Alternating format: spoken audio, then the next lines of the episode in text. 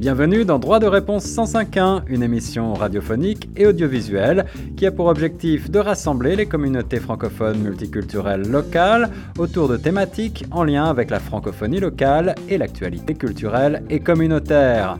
Cette initiative est rendue possible grâce au Fonds canadien de la radio communautaire. Pour participer à nos débats ou à nos quiz droit de réponse 105.1 ou pour plus d'informations, veuillez appeler le 416 599 2666 ou écrivez-nous à direction à commercial.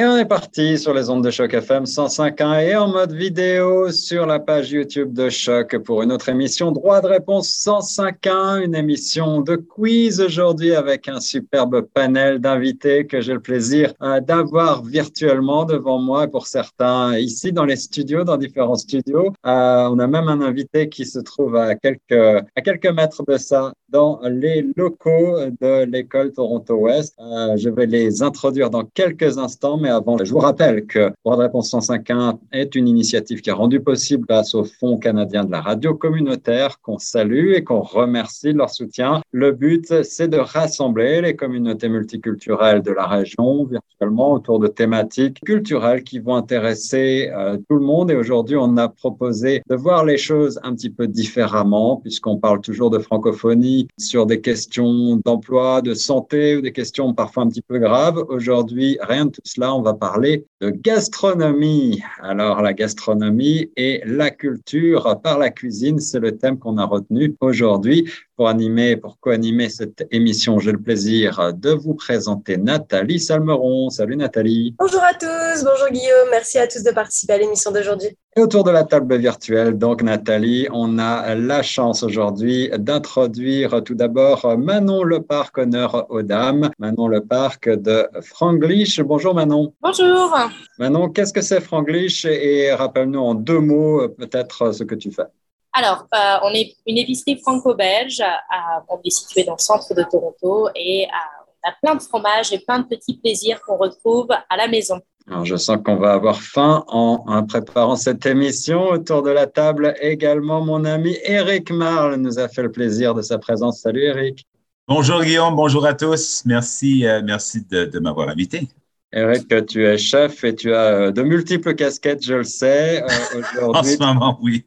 tu te retrouves à, la tête de plusieurs projets, mais tu veux nous rappeler en quelques mots ton parcours? Ah, bien sûr. J'ai presque peur de dévoiler le nombre d'années que je suis devant ou derrière un fourneau, mais bref, les rides sont bien cachées, ça coûte cher de crème. euh, long parcours en cuisine, euh, troisième génération, relais château, etc., etc. Donc, euh, en, en, en, passant du McDo à 15 ans et demi jusqu'en relais château, bien des années plus tard. Et puis, euh, dans mon parcours au Québec, trois restaurants et une maison traiteur. Donc, quand même quelques heures d'accumuler dans le milieu, hein, quand même quelques heures de vol et également on, passe sur euh, un bref passage à Choc FM en tant que ben, euh, animateur, journaliste, gastronome justement. Qu'est-ce qu'on s'est amusé, hein? Un grand plaisir à, organiser quelques émissions où Eric nous amenait des petites euh, ben, les, recettes qu'on concoctait, on les a, je les, je les montais à la maison, on les, on montait, on dressait en, en studio avec l'accord mes vins, parce que je suis également sommelier. Donc, on faisait un accord mes vins, et puis, euh, et, tu dégustais en ondes, tu, tu, te souviendras. On suivait les ah saisons, c'est assez, agréable. Et par la suite, bon, on, avait, on avait pris les photos en studio, et par la suite, eh ben, je retournais, je tapais tout ça, et puis, je t'envoyais tout ça, et puis on, on, avait ça direct euh, sur le site euh, de, de Choc, hein. Puis, euh... C'est ça. Et, et, on a toujours ça sur le site de Choc. On euh, dans les archives les retrouver parmi les émissions les plus euh, agréables pour moi à réaliser parce que je savais qu'à la fin, j'allais bien manger. Oui, c'est vrai. Euh, avec nous également un autre chef que la communauté francophone locale connaît bien, c'est le chef Guy Donguet qui est avec nous dans les bâtiments. Salut Guy. Salut Guillaume, bonjour à tous. Bonjour, rappelle-nous peut-être euh, ce que tu fais. Je crois que l'organisme s'appelle Cuisine Santé. Oui, Kit, Kit Cuisine Santé. Donc, euh, on fait des repas dédiés euh, aux enfants en milieu scolaire, donc dans la région de Toronto et, sa banlieue. Donc, là, aujourd'hui, on a à peu près 14 écoles. on se prépare pour mardi prochain, la grande rentrée. Ah là là, Beaucoup de pression, j'imagine. trop de pression, trop de pression. Avec la pénurie de main-d'œuvre, c'est pas évident. Donc voilà, l'éternel problème. Alors, c'est l'occasion peut-être de lancer un appel. Si vous cherchez euh, du boulot, pourquoi pas euh, contacter Guy Danguet. Pour terminer ce tour de table virtuel avec nous, euh, Tristan Marceau, stagiaire bénévole dans les bureaux juste à côté de moi sur Choc FM. Salut Tristan. Salut, bonjour à tous. Tristan, tu es amateur de bonne bouffe, comme on dit? Oui. Alors, tu vas être servi, tu vas participer à ce quiz. Je vous le rappelle, euh, une dizaine de questions et ensuite on a deux ou trois questions subsidiaires pour départager les gagnants. Ce sont des questions d'intérêt général sur euh, la gastronomie. On a essayé de toucher un petit peu à tous les pays, plus ou moins. On commence tout de suite par euh, cette question. Quatre euh, réponses dans ce choix multiple. Une seule est la bonne. Laquelle de ces pâtisseries est une spécialité de la Belgique? Je pense que c'est une question pour laquelle Manon va répondre très rapidement. Petit A. Alors laissez-moi d'abord donner les quatre propositions et ensuite vous pouvez faire votre réponse. Petit A, la tarte au citron meringué. Petit B, la gaufre. Petit C, le macaron. Ou petit D, la corne de gazelle. Manon a dégainé en premier, suivi de Guy. Manon la gaufre. Guy, c'était ta réponse également? Oui. Évidemment, évidemment. Alors, je pense que c'est. Ah, la, célèbre gaufre liégeoise. Et oui.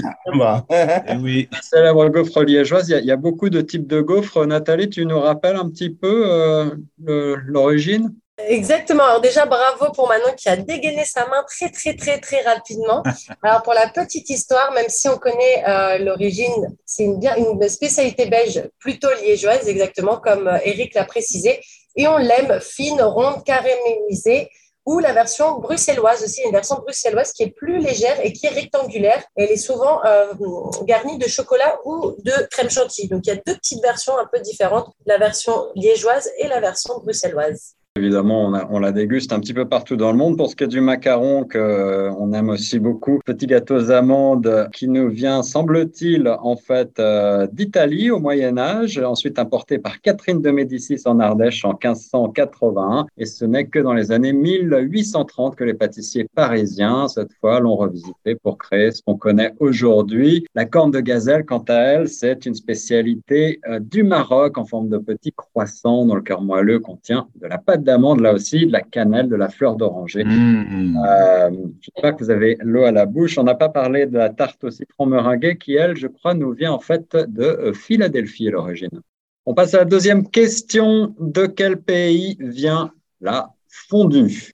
Petit A, le Japon. Petit B, l'Italie. Petit C, la Suisse. Ou petit D, la France? Guy. Je dirais la Suisse. Guy dit la Suisse. Nathalie. Eh bien, c'est une bonne réponse, Guy, exactement. La fondue est une spécialité culinaire suisse qui consiste à plonger des aliments dans un récipient avec du liquide chaud, souvent un mélange de vin et euh, de euh, fromage. À noter également qu'il existe plusieurs fondues. Là, on parlait de celle qui était au fromage, mais il existe également la fondue bourguignonne. C'est le même principe. On prend un pic, on met euh, un bout de viande pour le coup dans de l'huile super, super chaude et il y a également la fondue au chocolat. Pas besoin de faire un, enfin, un dessin, je pense que tout le monde a vu, on voit de quoi je parle. Une fondue, on prend un fruit, un petit pic, on trempe dans le chocolat et on se régale. Voilà. Eric, est-ce qu'au Québec, il y a une euh, forme de fondue qui existe? Oh, ben, tu sais, euh, tu sais, Guillaume, on a travaillé euh, jadis à revisiter tu te souviendras que j'essaie beaucoup souvent de travailler les produits régionaux. On avait, on avait quelquefois travaillé quelque chose avec le sirop d'érable. Hmm. Et, en, toute, en toute sincérité, des fois ça fonctionne, des fois ça, ça fonctionne pas parce que comme tu, tu sauras que l'ébullition de l'eau d'érable pour faire le sirop, c'est assez fragile. Hein? Donc, quand on fait cuire ou bouillir trop longtemps, ben ça cristallise. Après, à un moment donné, ça réduit. Mais enfin, on a, on a travaillé plusieurs choses. La fondue reste, elle reste un, un classique, même au chocolat je, ne connais pas énormément de gens qui, s'aventurent à changer euh, la consistance. Par contre, je rappellerai à tout le monde ce qui est vraiment, vraiment, vraiment, vraiment, vraiment important, c'est la qualité du chocolat. Ça, ah il faut, il faut pas mégoter avec ça. Si vous faites la fondue, en fait, les gens qui sont sur le panel le savent, mais les auditeurs, euh, il y a des choses comme ça qui, euh, il faut payer le prix d'un chocolat de qualité. sinon, on n'aura pas de résultat escompté, quoi. C'est, n'y a pas de raccourci, il y a pas de là-dessus, il faut y aller. Alors, Calbo, Cacao Barry, on va vers ça et puis on est heureux. Voilà, ceci sans faire de publicité, évidemment, ce sont des suggestions de notre ami Eric. Euh, dis-moi ce que tu manges, je te dirai qui tu es. C'était une formule de Bria Savarin, c'est un peu euh, le mantra euh, du jour pour ce, ce, quiz spécial gastronomie francophone autour du monde. Troisième question, quel est l'ingrédient principal du couscous? A, la semoule de maïs, B, la semoule de blé, C, la semoule de riz ou D, la semoule de manioc Guy Je dirais la semoule de blé. La semoule de blé, Nathalie, est-ce que euh, tu as la réponse? Eh bien, c'est encore une bonne réponse de Guy. Effectivement, le euh, couscous, c'est bien la semoule de blé, effectivement ce qu'on retrouve euh, dans pas mal de pays d'Afrique du Nord, aujourd'hui évidemment partout dans le monde. On passe à la quatrième question. Lequel de ces plats célèbres vient du Québec? A. La choucroute. B. Le pot-au-feu. C. La tourtière. D. L'aligot. Eric en premier. Bon, allez, quand même. Euh, la tourtière. ben écoute, je vais passer 30. Guy, j'ai passé 30 ans là. Je sais. Moi, 8 ans. Hey, Guy, je suis capable de parler de même et tout. non.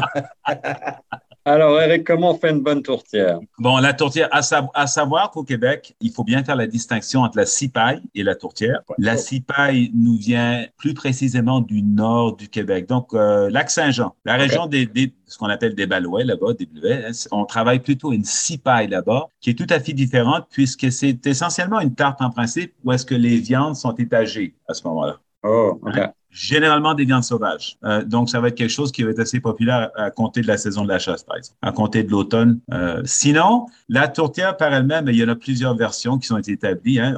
C'est vraiment pas compliqué, c'est pas sorcier. Porc et bœuf demeure la plus populaire. Euh, porc et bœuf. Et, ouais. porc et bœuf. Ouais. C'est vraiment culturel, hein. c'est rien de vraiment compliqué. C'est une tarte chaude avec essentiellement de la viande hachée et des épices. Et, et traditionnellement servi surtout autour de Noël, c'est ça? Euh, je te dirais que oui, mais maintenant c'est un truc, euh, c'est un truc de, de, tous les jours, hein, parce que bon, on peut les faire, mais on peut les acheter surgelés. Euh, c'est devenu un plat culturel rapide. J'en suis victime, hein. Euh, même si c'est pas Noël et puis c'est l'automne ou le printemps, il fait pas trop, il fait pas trop chaud et puis on a envie de quelque chose de rapide, on veut pas se casser la tête. Euh, une purée, tourtière, légumes, ketchup. Le ketchup, Ketchup, toujours. Hein. C'est un des monuments de la culture euh, québécoise gastronomique, la tourtière. Dans la, dans la, grande tradition québécoise, ça va être un ketchup aux fruits qui a une légère acidité dedans. Donc, c'est pas trop, trop sucré. On va le trouver, euh, on va l'avoir en morceaux, vraiment, le ketchup. Hein, comme une espèce de confiture de légumes, à ce moment-là, si je peux mieux le décrire. Euh, légèrement acidulé aussi, qui est excessivement populaire dans la culture québécoise avec ça. Et simplement avec les mots, Eric arrive à déjà me donner l'eau à la bouche. C'est quand même formidable. Ah, j'espère, chers auditeurs, que c'est euh, également le cas pour vous. Cinquième question de ce quiz gastronomie autour du monde, la culture par la cuisine, originaire de Côte d'Ivoire. J'espère que vous allez en apprendre autant que moi. Ce plat, le foufou de banane, ne comprend pas un ingrédient de cette liste. Un petit peu plus dur peut-être. Voici les quatre propositions. A la goyave, B, le poisson, C, les tomates ou D, les oignons. Oui, Guy. Je dirais la goyave. La goyave, Nathalie. Eh ben, encore une bonne réponse pour notre ami Guy. Effectivement, la goyave ne fait pas partie du foufou. Alors, le foufou banane, c'est un plat ivoirien qui est consommé en, au centre et à l'est de la Côte d'Ivoire en servant euh, d'accompagnement principalement au plat en sauce. Il s'obtient par le mélange de bananes plantain et de manioc, bouilli puis pilé. Et puis après, euh, c'est généralement un plat qui s'accompagne par une sauce comme une sauce graine. Donc, voilà, les amateurs de cuisine ivoirienne reconnaîtront ce plat qui est euh, un plat phare en fait. Alors Guy, on a tout bon. Euh, est-ce que tu est-ce que tu as déjà cuisiné le foufou de banane? Euh, Non, honnêtement non. Non? Ah, moi j'ai découvert ce plat en préparant le quiz et ça me donne assez envie, je dois dire. J'aime beaucoup ce genre de, de saveur, peut-être un peu sucré, salé. Tristan, tu connaissais ce plat? Non. Ah voilà, j'espère vous aussi que vous découvrez des choses, chers auditeurs. Sixième question de ce petit quiz aujourd'hui sur les ondes de choc. Où le foie gras est-il le plus célèbre en France? A. Le Périgord. B. Le Nord. C. Le Massif central. Ou D. dans les Alpes. Alors là, on a des mains. Euh, Nathalie, tu vas m'aider à départager parce que les mains se sont levées très vite. Ouais, mais c'est euh, Manon qui était la plus rapide. Manon. Périgord. Alors Nathalie, confirme-nous. Exactement, exactement. C'est bien le Périgord. Le foie gras est une spécialité culinaire à base euh, de foie gras issu de l'élevage et de l'engraissement par gavage des oies et des canards. Il y a aussi également les canards qui sont euh, gavés. Ça peut être consommé cru, mi-cuit ou cuit et ça peut être proposé sous forme de différents produits en conserve ou consommé seul euh, sur un petit toast avec un peu de sel. C'est c'est magnifique. Euh, la technique de gavage en elle-même, elle date du euh, 15e euh, siècle, il me semble. Et euh, c'est les- même bien avant ça, en fait. C'est les Égyptiens de l'Antiquité qui ont commencé à gaver des oiseaux pour les engraisser. Alors, du coup, euh, 25e siècle avant notre ère, en effet. 25e. Voilà, ça date pas d'hier. Effectivement, la technique est connue depuis des lustres, si je peux me permettre. Et euh, du coup, voilà, apparemment, c'était les Égyptiens de l'Antiquité qui avaient commencé à, à gaver les oiseaux, une technique justement qui a, qui a perduré et qui est restée euh, ancrée dans la, dans la gastronomie française, puisque moi, par exemple, pour le coup, j'ai eu la chance, la chance entre guillemets, d'assister au gavage des oies dans le Périgord. Alors, c'est un spectacle assez particulier à voir, euh, mais en général, voilà, c'est des, c'est dans des fermes spécialisées. Les animaux ne sont pas maltraités plus que ça. C'est voilà, c'est de, c'est comme Alors, c'est euh, peut-être qu'on va, on va tempérer un peu euh, cette Ouais. proposition. Euh, il est vrai que la technique aujourd'hui a ses détracteurs, les gens qui culturellement justement sont viennent de pays de tradition de foie gras, évidemment, ne voient pas ça forcément du même œil, mais on va laisser aux uns et aux autres leurs opinions en tout cas aujourd'hui. Simplement rappeler que le foie gras, il est massivement produit et consommé en France, mais on en retrouve également un petit peu partout ailleurs, y compris au Québec, n'est-ce pas, Eric Oui, d'ailleurs, le foie gras étant un, un des deux ou trois ingrédients préférés à travailler, je te dirais que j'ai même concocté euh, un tartare de foie gras qu'on n'avait pas vu. Tartare Adam. de foie gras. Ah Oh. oui, monsieur. Ah. Ah oui, monsieur. Oui, monsieur. Oui, monsieur. Oh, J'en ai fait, j'en ai fait une poutine de foie gras. J'en ai fait un tartare. Il y a, il y a, à un moment donné, je faisais, je faisais un plat avec le foie gras en, en six versions différentes sur la même assiette qui venait à table. Donc, euh, il y a des choses vraiment intéressantes qui peuvent être concoctées avec le foie gras. Euh, on, on évolue, la cuisine évolue. L'ingrédient reste, mais on apprend et on pousse l'enveloppe. Il y a- il y a continuellement, avec un peu d'imagination et de, de savoir-faire et de palais, on apprend des nouvelles façons de travailler la matière. Si vous voulez bien, on va passer à la septième question tout de suite. Que mange-t-on à la galette des rois? Quand mange-t-on, pardon, cette, cette galette des rois? J'en perds mon latin. A. En août. B. En avril. C. En janvier. Ou D. À Noël. Quand mange-t-on la galette des rois? Nathalie, aide-moi à départager les mains, s'il te plaît. C'est Tristan. Tristan, Euh, c'est en janvier. en janvier, Nathalie, tu confirmes? Exactement, la galette des rois est mangée pour célébrer l'épiphanie, donc c'est la fête des rois. C'est une euh, tradition euh, catholique qui commémore la manifestation de Jésus au roi mage. Et c'est une fête qui en général euh, se trouve aux alentours du 6 janvier, donc tout début de l'année, juste après les fêtes, pour remettre un petit coup de... Petit coup, un petit coup de, de beurre sur, euh, sur Un petit coup de beurre sur le foie gras justement qu'on a mangé à Noël. C'est ça, parce que la, la galette des rois, euh, je n'en ai jamais fait moi-même, mais il me semble que c'est une pâte feuilletée, c'est ça? Avec de la pâte d'amande à l'intérieur. Pâte d'amande. Sans oublier la fève. Voilà, pas léger, mais délicieux. Et effectivement, euh, c'est pour bien commencer l'année et garder des forces euh, avec le froid. Huitième question, on a, on a des, quand même, on a un sans faute depuis le départ. On a des participants très rapides et euh, très cultivés en matière de gastronomie. Je dois vous féliciter, vous tirez mon chapeau. Euh, on passe à la huitième question. Peut-être que vous allez la trouver un tout petit peu plus dure, je ne sais pas. Plat emblématique de la cuisine marocaine. La pastilla est traditionnellement réalisée avec des petits A, pigeon, B, canard, C, pintade ou des oies. La pastilla est réalisée traditionnellement avec l'un de ces éléments. Un petit peu plus dur peut-être. Moi, j'ai envie de me mouiller en disant pigeon. Ah, Mais, Eric dit pigeon. Euh, Est-ce que quelqu'un d'autre veut faire une proposition avant qu'on donne la réponse? Manon, Moi, j'aurais dit le canard. canard. Et. Tristan? Moi, je dis pigeon. Pigeon également. Alors, Nathalie, donne-nous la bonne réponse.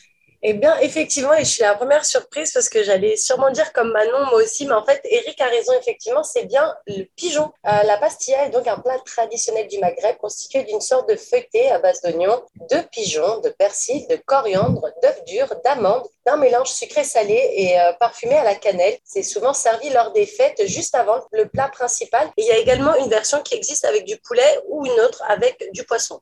C'est ça, traditionnellement au pigeon. Et euh, moi, je connais un bon restaurant marocain à Paris qui en fait une excellentissime. C'est là que j'ai découvert la pastilla et c'est d'où l'idée de cette question un petit peu plus difficile. Bravo, Eric. Neuvième question. Dans quel pays a été inventé le tagine? A. L'Inde. B. La Thaïlande. C. Le Maroc. Ou D. La Chine. Guy. Je dirais le Maroc élimination. Guy nous dit le Maroc, euh, la main d'Eric s'est levée juste après, Eric.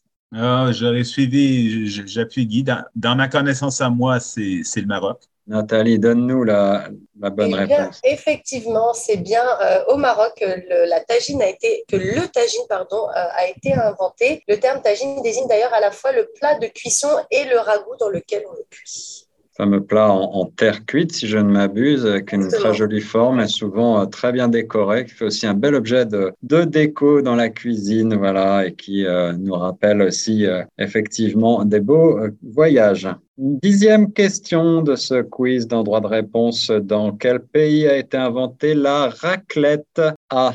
La Suisse. B. La France. C. L'Allemagne.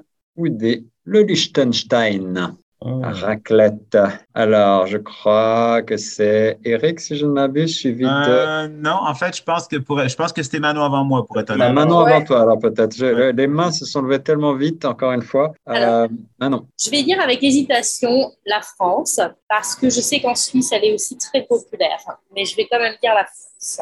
Je pense qu'on va écouter aussi euh, la réponse d'Eric, du coup, qui a levé sa main quasiment en même temps. J'appuie, j'appuie Manon sur la France. Il y avait également euh, Tristan qui a levé une main un peu timide, j'ai vu.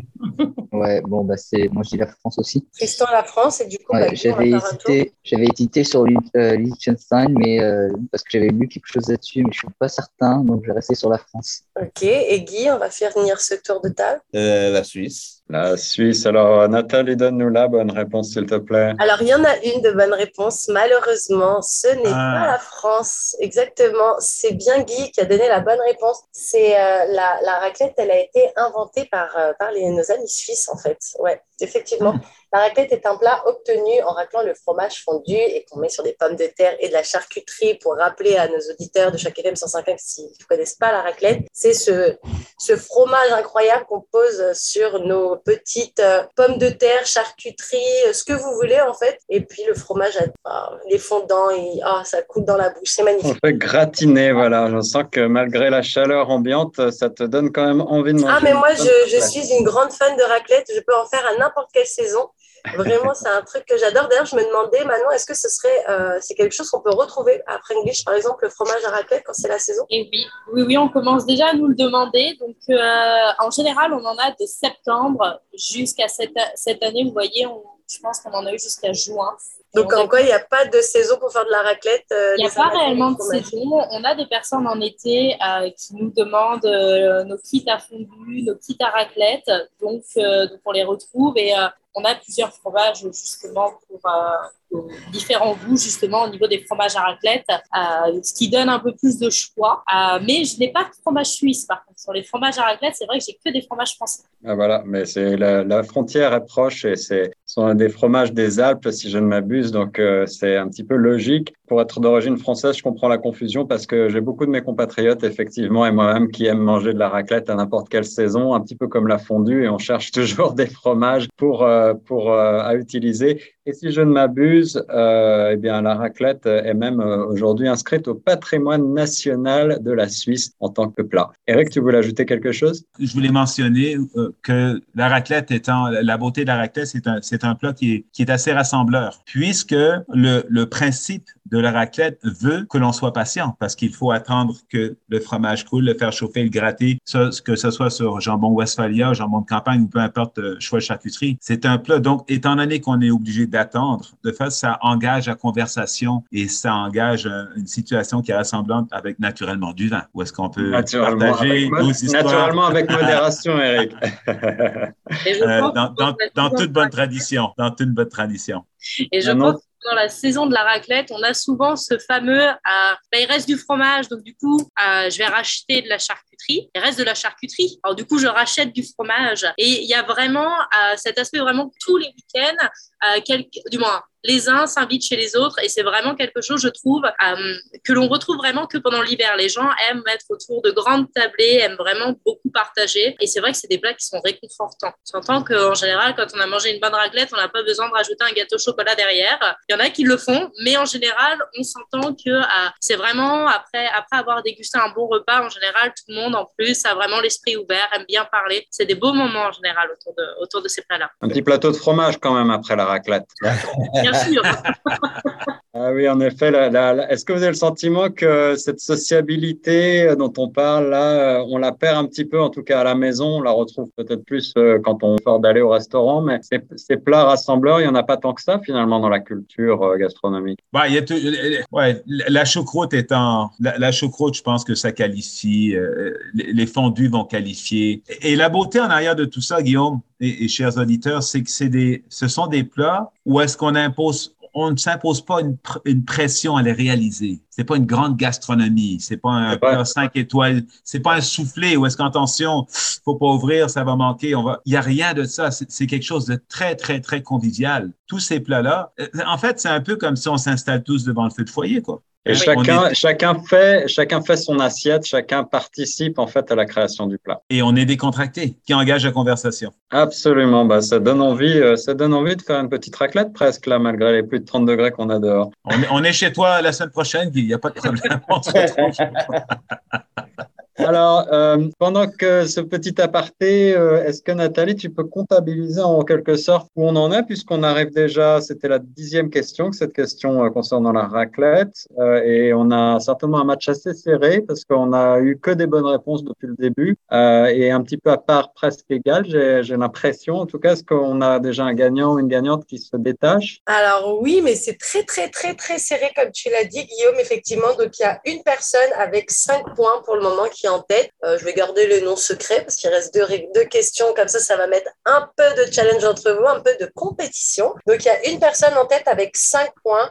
Puis après, il y a deux personnes ex avec trois points et il y a euh, une dernière personne avec deux points. Donc vraiment, rien n'est fait. Continuez euh, d'être aussi bon parce que à tout moment, le premier peut redevenir le dernier et vice-versa. Allez, alors on passe aux questions subsidiaires pour se départager. On revient ici au Canada et même au Québec avec euh, encore un autre plat très emblématique, évidemment l'origine de la poutine, née au centre du Québec à la fin des années 50, reste très débattue, mais Seul un de ces restaurants n'a rien à voir avec ce fameux plat. Lequel? Alors là, c'est une question un petit peu plus technique peut-être. Je vous propose les quatre propositions. A. La Belle Poutine à Victoriaville. B. Le Roy Giuseppe à Drummondville. C. Le Lutrin Kiri à Warwick. Ou D. La Petite Vache à Princeville. Un seul de hmm. ces restaurants n'a rien à voir avec l'invention de la fameuse poutine. Eric, suivi de Guy. Il y a énormément ça fait des lunes que deux endroits se, oh, se contestent l'originalité de la poutine, dont une à Victoriaville, dont une à Drummondville. Donc, c'est encore mitigé tout ça parce que, bon, ça, je pense que ça va l'être jusqu'à la nuit des temps. J'aurais tendance à aller vers Victoriaville, si je me trompe pas. Ben, mais je peux me tromper. Alors, la belle poutine de Victoriaville euh, ne serait pas donc euh, une, un des restaurants. Non, non, ça serait le restaurant, pardon. Ah, ça serait, alors, euh, pour être tout à fait clair, donc, il y a trois, trois restaurants qui se contestent euh, dans cette liste l'invention de la poutine. Et seul un n'est pas euh, un restaurant qui aurait inventé la poutine. Warwick. Warwick, toi tu dis Warwick, ok. Warwick, ne, Warwick. Warwick, ne, serait pas ne serait pas, le lutrin Kiri ne serait pas un des inventeurs de la poutine. Guy, euh, je rappelle les quatre propositions. La belle poutine à Victoriaville, le Roy Joseph à Drummondville, le lutrin Kiri à Warwick ou la petite vache de Princeville. Euh, moi, j'aurais dit la petite vache. Toi, tu aurais dit la petite vache. Alors là, on voit. Euh, Guy, est-ce qu'il y a d'autres propositions? Ah, moi, je, moi, je suis avec Guy. Ok, non. Tristan, tu veux tenter ta chance? Oh là là, moi j'ai aucune idée, je vais juste la petite vache. Allez, la petite vache aussi. Eh bien, euh, Nathalie, donne-nous la bonne réponse. Bah, il n'y a pas de bonne réponse. Ah. Il y a presque une bonne réponse, mais en fait, non. Eric, tu avais bon au début. C'était euh, la, le restaurant de Victoriaville, en fait, qui n'avait rien à voir avec ça. Donc, il s'appelle La Belle Poutine pour le, pour le coup. Alors, un restaurant, un restaurant qui n'existe pas, c'est moi qui l'ai inventé. Je me, suis, je me suis un peu enfargé dans, dans, dans le, le début de l'incompréhension de la question. La question. Ouais, et donc effectivement, il y a plusieurs restaurants qui, euh, qui s'arrachent, qui se disputent un peu la création, Ouais, l'invention de la poutine. Et donc, C'est Drummondville. Voilà, le, le Roy Giuseppe Roy à Giuseppe. Drummondville, Oui. Le lutin Kiri à Warwick ou euh, encore la petite vache à Princeville. Ils se tirent un petit peu tous la bourre pour savoir qui a été le premier à inventer ça. Et pour tous ceux qui euh, sont pas très très sûrs de ce que c'est une poutine, c'est un plat euh, qui représente grandement la, la cuisine québécoise, si je peux me permettre. C'est une, une superposition de frites, de sauces et de fromage en grains. On peut rajouter aussi des, des sauces, des certaines spécialités. Je pense, euh, Eric, si tu me, si Eh je me ben, trompe c'est ça. On peut avoir un peu des poutines à n'importe quel goût. Écoute, j'en ai déjà fait une. Moi, j'en avais fait une avec des frites, avec du pané frit, du homard et une hollandaise retravaillée citron. Alors, c'était Oui, bah là, on n'est pas sur de la poutine de snack du coin. poutine de luxe. Poutine de luxe. Personnellement, je me rappelle, j'ai un souvenir ému d'une poutine au foie gras, justement, dégustée à, à Montréal. Ça se, ça se marie très bien là aussi. Euh, un foie gras euh, un petit peu revenu, mi-cuit, je crois. Euh, en tout cas, la poutine, c'est effectivement un des monuments de la gastronomie québécoise. euh, et euh, aujourd'hui, on en trouve des versions un petit peu partout. Il paraît que même euh, le New York Times s'y est mis en saluant une poutine qui débarque à Manhattan. Et il y a un restaurant qui en a ouvert. Et, et- et voilà, c'est un des, Un des plats symboles du Québec, exactement. voilà, qui, qui représente le Québec et non pas comme parfois euh, les gens extérieurs au Canada le croient, le pays tout entier, mais bien la gastronomie québécoise. À, à savoir, si je peux me permettre, que si je repars mon jeune temps, plus souvent qu'autrement, la poutine, elle est mangée à, à 1h30, 2h le matin en sortant des clubs. hein. Et ça, Ah, voilà. et ça se digère, ça se digère pas facilement, laisse-moi te dire. C'est pour absorber un petit peu euh, les, les excès. Nathalie, je crois qu'on a une deuxième question euh, subsidiaire pour départager nos, nos participants aujourd'hui, puisque celle-ci euh, n'a pas trouvé de, n'a pas eu de, de bonne réponse. Exactement. Alors, la dernière question, enfin, c'est un plat de la cuisine haïtienne dont on va parler. Alors, quel plat est un incontournable de la cuisine haïtienne? Petit A, le pain patate. Petit B, le pain au chocolat. Petit C, le pain curry. Ou petit D, le pain carotte. Ah, elle est dure la question. Qui a levé la main? Ben, ben, élimination, je dirais le pain patate. Le pain patate, Guy, on, on sent qu'il y a beaucoup de, euh, de réflexion et de sagesse dans tes réponses euh, par élimination. J'aime bien ce, ce principe-là. Alors, Nathalie, quelle est la Bah, bonne effectivement, Guy, euh, tu as, une bonne façon de réfléchir et d'éliminer les mauvaises réponses, puisque effectivement, c'est le pain patate, le pain au chocolat, on le connaît tous, c'est ce qu'on achète à la boulangerie. Le pain carotte et le pain curry, c'est une invention de ma petite tête. Et le pain patate, c'est donc une euh, spécialité haïtienne. Est-ce que Guy, tu pourrais nous expliquer un petit peu ce que c'est, si tu sais? Ben non. Je- Non? Non, honnêtement, non. Ok, alors moi j'ai un peu regardé, euh, ça ressemble un petit peu. Alors je suis pas une grande spécialiste de cuisine haïtienne, alors je vais l'expliquer dans mes termes un petit peu.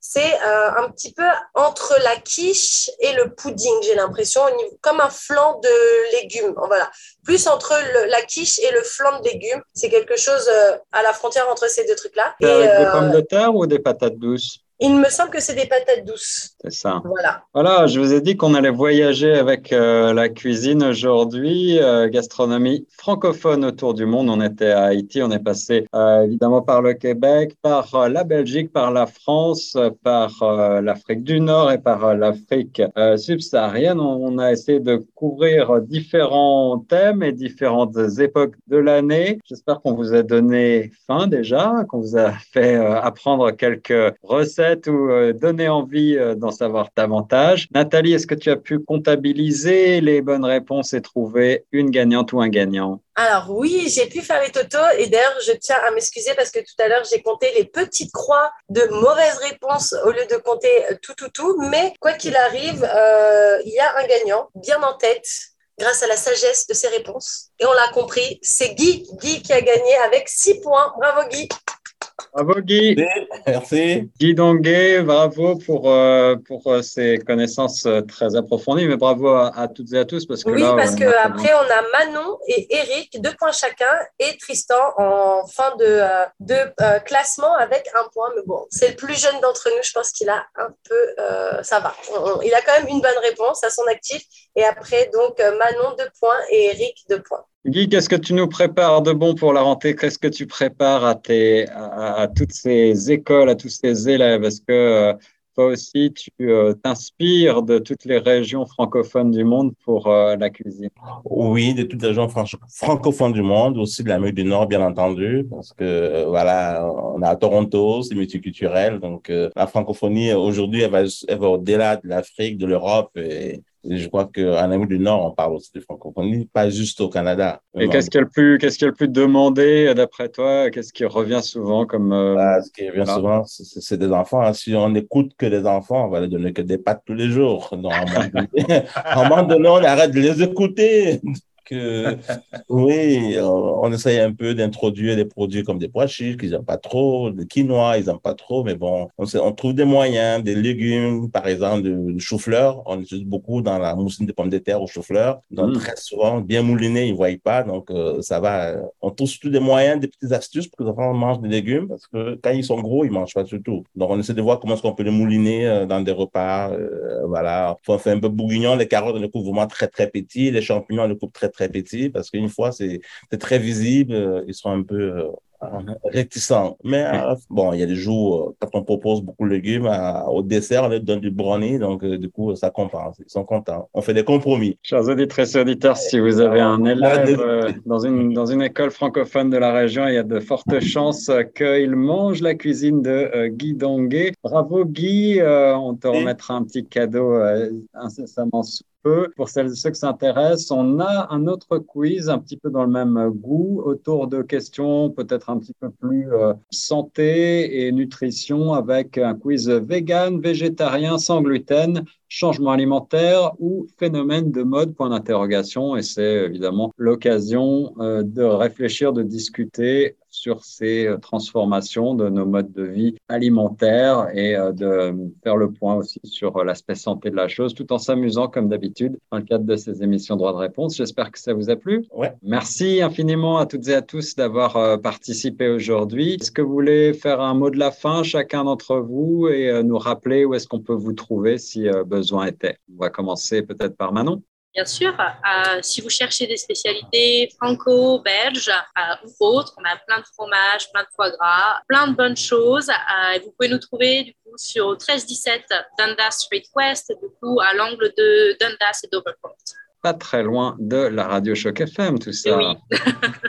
Voilà, Franglish, Manon, merci beaucoup. Guy, on, l'a dit, euh, officie euh, dans de très nombreuses écoles francophones du Grand Toronto. Guy, tu as un site internet? Oui, euh, on a un site internet kitcuisinesanté.com. OK. Et si on veut te contacter, c'est à partir de là qu'on peut le faire, je pense. À partir de là, oui. On a toutes les informations, numéro de téléphone, adresse email.